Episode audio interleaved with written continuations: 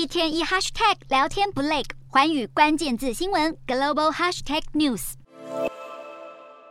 日银意外政策转向，让日元升势再起。长期利率作为固定式贷款利率的指标，日银总裁黑田东彦二十号宣布，将过去正负百分之零点二五的长期利率上调到正负百分之零点五，等于允许值利率整体波动幅度扩大到一百个基点，也使得专家预估日本固定式房贷利率最快会在明年一月上调。二十一号，日本两年期公债值利率更一度上涨两个基点到百分之零点零一，使得全球主要央行的基准债券值利率都高于零，也象征全球负值利率时代的结束。知名学者伊藤隆敏不但素来是黑田的盟友，也是接班黑田呼声最高的人选之一，也看好日银正举步摆脱超宽松货币政策 QQE，更指出如果日本明年的通膨能够稳定在百分之二，更是迈向退场的进一步基础。也有日本媒体视为是挥别十年来支配日本的安倍经济学。随着日元贬到三十多年来最低，引发日本企业与民众不满。日本十月通膨率又冲上了四十年最高，让各界更加怀疑日元继续刺激经济的必要性。而高盛分析其实马场直彦更认为，日银下次的政策决策将十分重大，可能调整长短期政策利率目标，甚至连值利率曲线控制政策也一并废除。此外，也有分析指出，日元回升对于日本的液化天然气采购也是一件好事。